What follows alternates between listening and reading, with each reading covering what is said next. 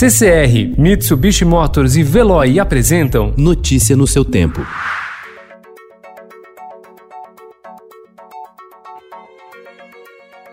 Olá, seja bem-vindo. Hoje é terça-feira, 28 de abril de 2020. Eu sou Gustavo Toledo, ao meu lado, Alessandra Romano. E estes são os principais destaques do jornal Estado de São Paulo.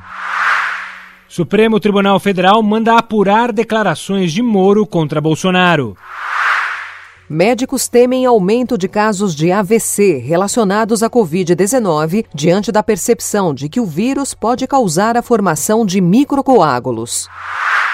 Cartórios atestam alta de 43% em mortes por causa indeterminada. Aumento pode estar associado a vítimas do coronavírus que morreram sem diagnóstico. Bolsonaro faz afago e diz que Guedes decide a economia. Trabalhadores do setor de saúde pedem equipamentos de proteção em Manaus.